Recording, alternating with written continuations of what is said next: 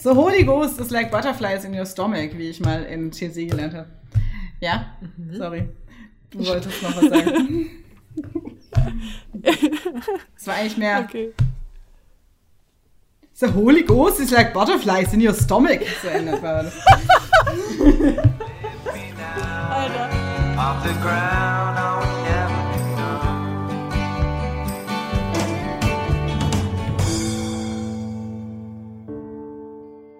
Hallo und herzlich willkommen zum Wortkollektiv Podcast. Ich bin Friederike und mir gegenüber sitzt heute nicht ganz Svenja, denn wir nehmen heute an verschiedenen Orten auf und sind über Skype miteinander verbunden. Ich hoffe, das passt.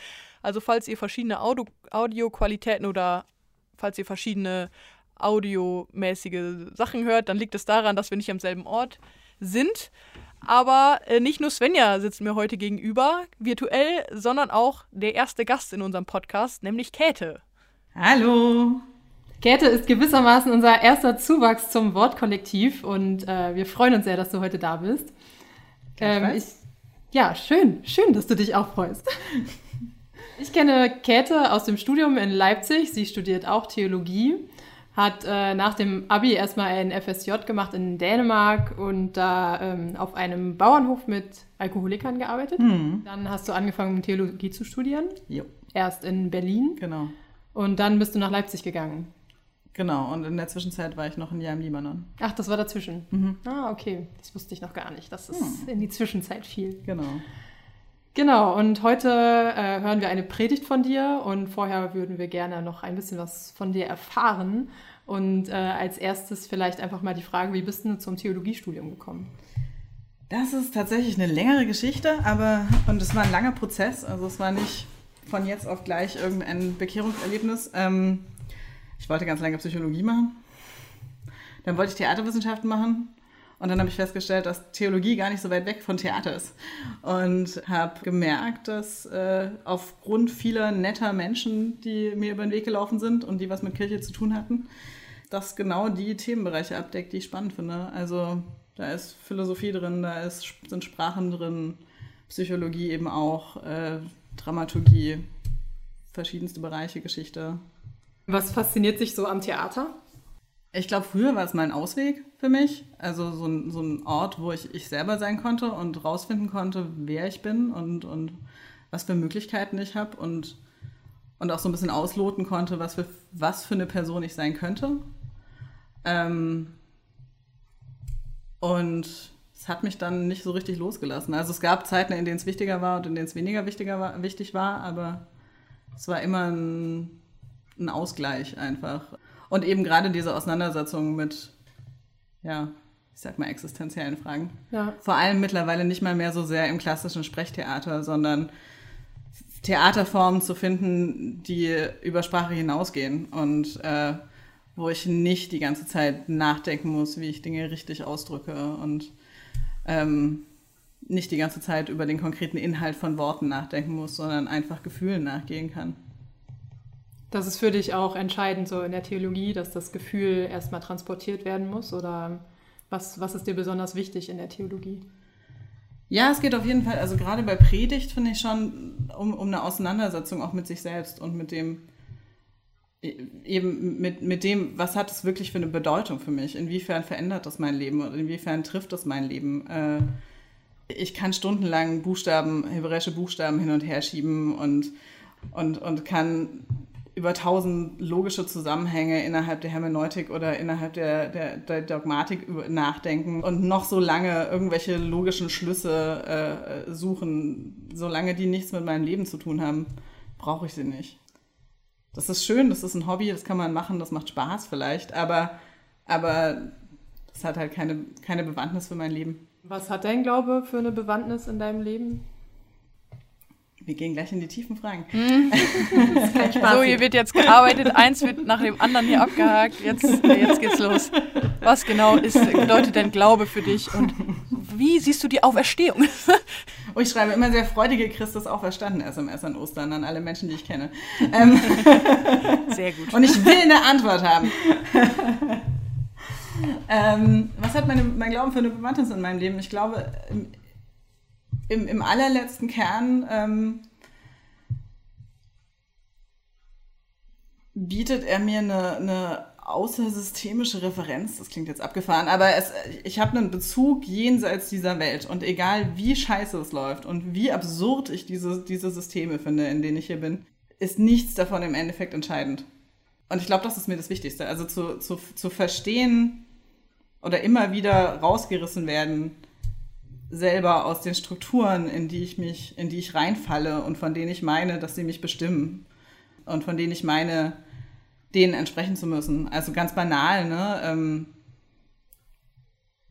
irgendwelche Abgabetermine, an die ich mich halten muss oder Bilder, denen ich entsprechen muss oder e-, egal, ob das in meinem Kopf ist oder ob das von außen an mich rangebracht wird, ne? Ähm, wie ich als Frau zu sein habe, wie ich äh, wie, was, was, ein, was einen guten Menschen in Anführungsstrichen ausmacht oder, oder was Erfolg bedeutet. Dass ich schön sein muss, dass ich mich gut präsentieren muss, dass ich, dass ich versuche, die perfekte, den perfekten Internetauftritt zu haben, den perfekten Facebook- oder, oder Instagram-Auftritt, dass ich, dass ich zum Beispiel in der Gemeinde irgendeine Art, irgendeine Art Vorbildfunktion zu, zu haben habe. Das sind alles so Sachen, die sind im Endeffekt nicht, nicht entscheidend, sondern am Schluss sind wir halt alle Menschen und, und alle niemand ist besser oder schlechter als der andere, sondern wir sind halt alle Geschwister und gleich. Und der Einzige, der über uns steht, ist Gott im Endeffekt. Kein, kein, kein Gesetz, kein, ähm, kein Erfolgsdruck, kein Staat, kein, äh, äh, kein, kein, keine Hassstrukturen oder kein, kein Rassismus, kein Sexismus, das ist alles nicht entscheidend, sondern das Einzige, was entscheidend ist, ist, äh, dass es jemanden gibt, der mich bedingungslos liebt, egal ob ich dem, ob ich diesen ganzen Vorstellungen entspreche. Erlebst du das in der Kirche, dass diese Botschaft auch so transportiert wird? Oder findest du, dass manchmal auch die Kirche zu gefangen ist in ihren Strukturen? Was, Absolut. Wie muss sich Kirche ändern, um das wieder vielleicht transportieren zu können? Äh, ich glaube, ich glaub, was sich ändern muss und was ich, oder was ein dauernder Prozess ist, was immer wieder passieren muss, ist, dass die einzelnen Menschen in der Kirche, aus denen Kirche besteht, ich meine, wir sind einfach nur eine Gemeinschaft, sich immer wieder klar machen, was schief läuft und sich das angucken und sich selbst angucken und sich selbst radikal hinterfragen. Als wir uns mal unterhalten haben, hast du mal gesagt, dass du eigentlich dadurch, dass du weißt, dass ähm, du von Gott und durch Jesus so angenommen bist und quasi gerechtfertigt bist, dass es dadurch überhaupt erst möglich ist, dich radikal in Frage zu stellen und dadurch ja. eigentlich auch erst wirklich ähm, andere Menschen so nehmen zu können, wie sie sind. Ja, dadurch, dass ich es aushalten kann, mich selbst in Frage stellen zu können, muss ich es auch, muss ich das von anderen auch gar nicht so nah an mich ranlassen, zum Beispiel, ja. wenn, wenn sie mich in Frage stellen. Ja auf jeden Fall. Ich glaube doppelt, genau. Also ich, ich glaube, das verringert auch die, das verringert die Anfrage von außen, aber gleichzeitig,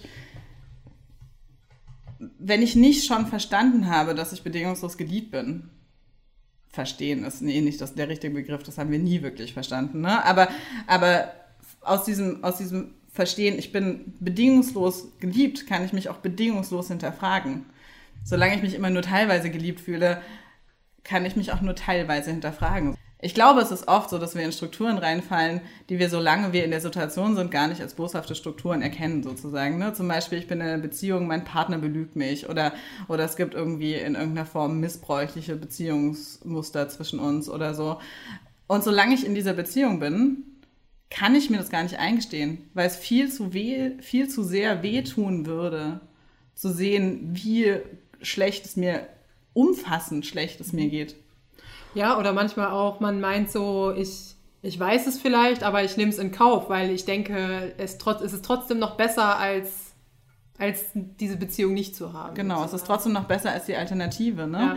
Und wir, wir sind einfach auch extrem anpassungsfähig als Menschen. Äh, oder ich, ich lebe in der falschen Stadt und ich fühle mich eigentlich nie so richtig wohl. Oder bin im falschen Job und fühle mich nie so richtig wohl und denke, aber alles andere ist, ist schlechter. Oder ich denke auch, so schlimm ist es ja gar nicht, ne? Ähm, weil, weil die Alternative, zum einen macht die Alternative Angst, zum anderen fühlt sich aber vielleicht auch wirklich in dem Moment gar nicht so schlimm an. Und erst hinterher erkennt man, dass, äh, dass es viel, viel schlimmer war und dass es einem wirklich scheiße ging in der Zeit. Ja. Ne? Also ist es quasi dann, als ist es quasi dann, als ob die Liebe Gottes dann sozusagen so ein außenstehender Faktor ist, an dem man genau. seine eigenen Beziehungen oder sein eigenes Leben messen kann? Genau, das ist exakt das. Und das ist auch das, was ich vorhin meinte, ne? dass, es, dass das für mich das Entscheidende ist, dass ich, ein, dass ich einen Referenzpunkt habe außerhalb dieses innerweltlichen Systems. Aber denkst du, also ich finde, man beobachtet auch oft ungesunde Beziehungen zu Gott oder ist zumindest ja. mein Eindruck, wenn das ist einfach sehr sehr festgefahrene Beziehungen zu Gott gibt, die auch oft so eine Parallele haben zu ungesunden Beziehungen ja, zu Menschen. Fall, also dass ich irgendwie das Gefühl habe, ich, ich, das ist ganz, mit ganz viel Zwang verbunden ja. oder ich muss eigentlich das und das und das machen und dann, dann geht es mir auch gut ja. und das muss ich nur durchhalten oder. Ja, auf jeden Fall. Äh, wir sind halt Menschen, ne? Und ich glaube, Menschen an sich allgemein tendieren dazu, äh, sich festzuhalten an Dingen und sich ungesunde Strukturen teilweise aufzubauen oder zumindest in sie reinzufallen, die einfach da sind. Ähm, beziehungsweise es ist ja nicht, ist ja nicht so, dass irgendwo ein, ein böser Mensch sitzt und die bösen Strukturen baut, sondern wir alle bauen halt immer so ein bisschen dran mit. Ja. Ich glaube auch nicht, dass Menschen oder zumindest die meisten Menschen boshaft sind, aber aus Angst und, und aus was auch immer, Anerkennungssucht oder Furcht vor Einsamkeit oder so, machen wir dann halt auch ganz schön viele Sachen, die, die äh, im, im, in, ins große Ganze negativ reinwirken. Und das, ich, ich würde gar nicht so unterscheiden zwischen, ne, also eine, eine missbräuchliche oder eine ungesunde oder eine autoritative, ungleiche Beziehung ist ist immer das Gleiche, egal ob es zu Gott ist oder einem vermeintlichen Gott, was wie auch immer dieses Gottesbild aussieht, ähm, äh, äh, oder zwischen Menschen. Ähm, es ist gefährlich und, und, und genau da kommt aber dieses sich radikal hinterfragen rein. Ne? Inwieweit beeinflusst dieses, ja, dieses, dieses äh, Glaubensverständnis von sich radikal in Frage stellen und auch dieses Beziehungsgeschehen die Art und Weise, wie du Predigten schreibst und Predigten hältst? Ich glaube zweierlei. Zum einen ist Predigtschreiben für mich schon wirklich was Persönliches. Ähm, und auch da kommt wieder dieses, auf jeden Fall so ein, so ein existenzielles Moment rein. Ne? Also es hat schon was mit Kunst zu tun. Ich schreibe das nicht mit einem großen Dogma im Hintergrund, was ich, was ich äh, erklären möchte oder als, äh, weiß ich nicht, Lehrerin oder äh, Meisterin, sondern sondern es hat schon was mit irgendwie Selbstreflexion und, und Selbstausdruck zu tun. So. Wobei man da auch aufpassen muss, dass man, dass man sich dann nicht, dass es nicht zur großen Nabelschau wird. Und zum anderen ist, ist Predigt für mich tatsächlich ganz klassisch Verkündigung. Also genau dieses, weil man sich nicht selber sagen kann, dass es was anderes gibt, dass es einen anderen Bezugspunkt gibt, ähm, muss man sich's gesagt sein lassen. Und genauso wie ich darauf angewiesen bin, dass mir das andere zusprechen, ähm, versuche ich genau das auch in der Predigt zu machen. Und mir ist es halt auch super wichtig, dass äh, auch da irgendwie, dass ich mich immer wieder daran erinnere, dass ich keine Angst haben muss und dass ich keine, dass ich mich nicht an irgendwelche vermeintlich althergebrachten Formen halten muss. Und das ist so ein, das ist so eine Herausforderung, die ich mir immer wieder selber stelle. Einfach wahrhaftig zu sein in meiner Predigt. Das ist so ein sehr veraltetes Wort, aber eins, was mich viel begleitet irgendwie. Und, und auch keine Angst davor zu haben, Menschen vielleicht mal zu provozieren oder so. Ich habe eine Freundin, die mir mal erzählt hat, dass ihr äh, Vikarsfreund nachmittags, am Sonntagnachmittag, nachdem er frühest den Gottesdienst gehalten hat, Besuch bekam von einem, von einem Gemeindemitglied, die tatsächlich nachmittags noch ganz aufgebracht bei ihm klingelte. Und dann meinte, also, das hat mich jetzt so beschäftigt, ich musste jetzt nochmal vorbeikommen. Also es hat mich, ihr, ihre Predigt heute Morgen hat mich so aufgeregt. Ähm, da müssen wir jetzt nochmal drüber reden. Und ich habe das gehört und ich dachte mir, ey, voll das Predigt-Goal. Genau das möchte ich. Wenn die Menschen, wenn die Leute so äh, beschäftigt sind mit dem, was ich sage, dass, äh, dass es sie, dass sie wirklich noch drüber reden wollen, dass es sie beschäftigt, dass äh, äh manchmal auch im Negativen. Genau, das ist das. Ziel und die Hoffnung. Und genauso wie ich hoffe, dass mich Menschen manchmal wachrütteln, hoffe ich, dass ich vielleicht auch was auslösen kann. Ja, ich würde sagen, das war doch ein super Schlusswort. Danke für das Gespräch, dass du hier dabei warst und äh, danke, dass du gleich deine Predigt hältst. Äh, bevor wir aber die Predigt gleich hören, äh, noch ein paar kleine Ansagen von, also technischer Art. Und zwar erstmal äh, haben wir ja angekündigt, dass der Podcast alle zwei Wochen kommt, also jeden zweiten Sonntag und das ist auch weiterhin so. Nur in der nächsten Zeit wird sich etwas verändert und zwar wird die nächste Folge schon nächste Woche kommen weil nämlich danach ja Ostern kommt und Karfreitag und so weiter und äh, da wollen wir dann ein paar mehr äh, Folgen senden und damit es dann nicht so geballt ist, haben wir uns überlegt, ziehen wir das ein bisschen auseinander und die nächste Folge kommt schon nächste Woche, also freut euch darauf. Und wenn ihr Lust habt, könnt ihr gerne auf iTunes oder auf den anderen Plattformen den Podcast bewerten. Das würde uns sehr helfen, weil wir dann eben besser bewertet werden von iTunes auch, so dass wir da eben ein bisschen höher ins Ranking kommen und ein bisschen mehr gehört werden. Also wenn ihr das machen würdet, würde uns das sehr freuen. Müsst ihr natürlich nicht, je nachdem, wie ihr möchtet. also, genau, das waren eigentlich die technischen Durchsagen. Ähm, und jetzt kommt die Predigt. Wir hoffen, es hat euch gefallen. Wir hören uns beim nächsten Mal und macht's gut. Tschüss. Tschüss. Tschüss.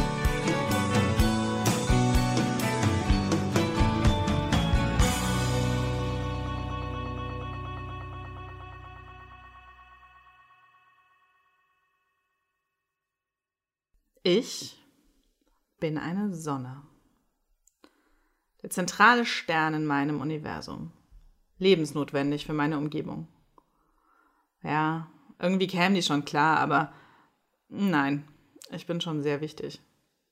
Sagen mir auch immer alle, ich bin nämlich klug und witzig, ich bin mein eigener Mensch. Lasse mir von niemandem Vorschriften machen, ich bin selbstbewusst, liebenswert, redegewandt.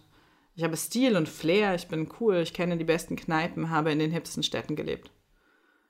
Ich bin so weltoffen. Ich gebe weise Ratschläge. Ich höre gut zu, bin aufmerksam und einfühlsam. Man braucht mich in seinem Leben. Zu mir kann man immer kommen.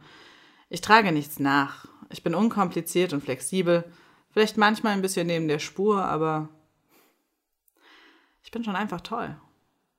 Stimmt ja auch. Außer manchmal. Manchmal bin ich scheiße.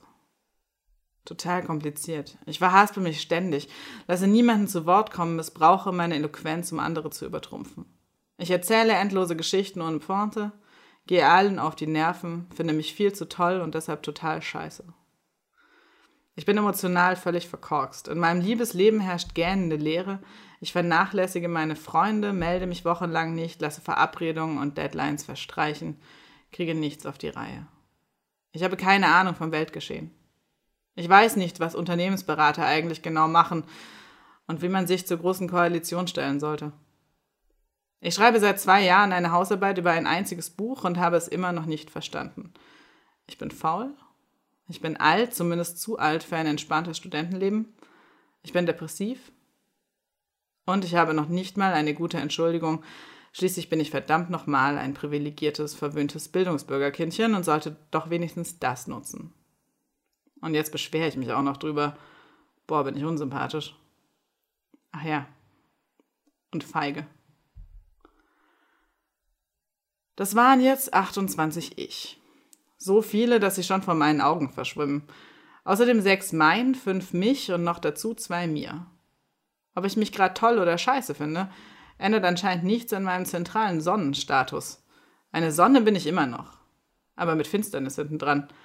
Total Eclipse of the Heart. Oh Gott, bin ich wichtig. Lieber Hörer, wenn du das nicht kennst, ich beneide dich. Du darfst abschalten. Dir sei ein wunderschöner Tag vergönnt. Genieß hoffentlich die Sonne, bade dich vielleicht sogar ein wenig in deiner Verachtung gegenüber meiner Person. Das ist kein Zynismus, das ist ehrlich empfundener Neid auf meiner Seite. Ihr anderen willkommen im Verein der Selbstumkreiser, der Nahbeschauer und Egozentriker. Der Evangelist Johannes schreibt. Da sagte Jesus zu den Juden, die ihm Vertrauen geschenkt hatten, wenn ihr in meinem Wort bleibt, seid ihr wirklich meine Jünger. Und ihr werdet die Wahrheit erkennen, und die Wahrheit wird euch frei machen. Sie antworteten ihm, wir sind Nachkommen Abrahams und nie jemandes Sklaven gewesen. Wie kannst du sagen, ihr werdet frei werden? Jesus antwortete ihnen, Amen, Amen, ich sage euch, jeder, der tut, was die Sünde will, ist ein Sklave der Sünde. Der Sklave aber bleibt nicht auf ewig im Haus, der Sohn bleibt auf ewig. Wenn also der Sohn euch frei macht, werdet ihr wirklich frei sein. Sie sagen, sie seien nie jemandes Sklaven gewesen. Wer nicht gefangen war, hat Befreiung nicht nötig. Sie sind Kinder Abrahams. Abraham, der Urahn des Mose, der sie aus der Sklaverei in Ägypten geführt hat. Sie sind frei. Wir sind Kinder der Aufklärung, Kinder der Moderne. Ausgestattet mit unveräußerlichen Freiheitsrechten, vor uns tausend Möglichkeiten, die uns täglich erlauben, ganz wir selbst zu sein. Wir sind frei. Wir sind frei. Wir können unser Geld verdienen, wie wir wollen, unsere Zeit mit allem füllen, nach dem uns der Sinn steht, lieben, wen wir möchten, schlafen, mit wem auch immer wir begehren, essen, worauf wir Appetit haben, glauben, was wir wollen, sagen, was wir wollen, erstreiten, was wir wollen. Könnten wir, und ich bin dankbar. Aber ich kann nicht. Ich erleide diese Welt. Sie ist mir zu groß und gleichzeitig so schrecklich klein. Ich wäre gerne groß und fühle mich schrecklich klein. In meine Idee vom perfekten Leben scheine ich nicht zu passen. Entspannt, einfallsreich, charmant, immer alles im Griff, mit einem Blick für andere, für die Umwelt, für jedes Unrecht und furchtlos in Gefühlsangelegenheiten. Statt meine Freiheit zu nutzen, lähmt mich der Gedanke. Je mehr ich mich anstrenge, desto weniger komme ich voran. Die Angst zu scheitern führt dazu, dass ich es gar nicht erst versuche. Ich bitte nicht um Hilfe. Ich küsse nicht den, der mein Herz hüpfen lässt. Ich rede nicht mit denen, die ich nicht verstehe. Dieser, unserer Welt kann niemand entsprechen. Meiner Welt entspreche ich nicht. Das alte Wort für diese Welt, die ich mir aufgebaut habe, nach der ich meine, mich richten zu müssen, heißt Sünde. Es bezeichnet nicht die falsche Ernährung, den umweltschädlichen Inlandsflug oder Sex mit Partnern des gleichen Geschlechts. So einfach ist Sünde nicht. Sünde ist viel perfider, viel boshafter. Sie schleicht sich von hinten an, gerade wenn wir meinen, nach höchsten Prinzipien zu handeln. Sie beschreibt, wie wir uns selbst im Weg stehen, wie wir uns selbst zum Maßstab machen, an dem alles zu messen ist, wie wir zur Sonne unseres Universums werden. Jeder, der tut, was die Sünde will, ist ein Sklave der Sünde. Ihretwegen gehen Beziehungen in die Brüche. Ihretwegen haben wir Angst zu vertrauen. Ihretwegen sind wir mit uns und mit anderen nicht ehrlich. Nicht wahrhaftig. Jesus sagt zu denen, die ihm Vertrauen schenken, wenn ihr in meinem Wort bleibt, werdet ihr die Wahrheit erkennen und die Wahrheit wird euch frei machen. Die Wahrheit wird euch frei machen. The truth will set you free. But first it will piss you off. Wahrheit tut weh, sie macht wütend. Wut ist oft leichter zu ertragen als Schmerz. Ich schreie lieber als zu weinen. Es ist einfacher, jemanden milde lächeln zu verachten, wenn er zu seinen Schwächen steht, als sich die eigenen Verletzungen einzugestehen. Es ist einfacher, jemanden als naiv abzukanzeln, wenn er seinen Job kündigt, als die eigenen unerfüllten Wünsche zu betrachten.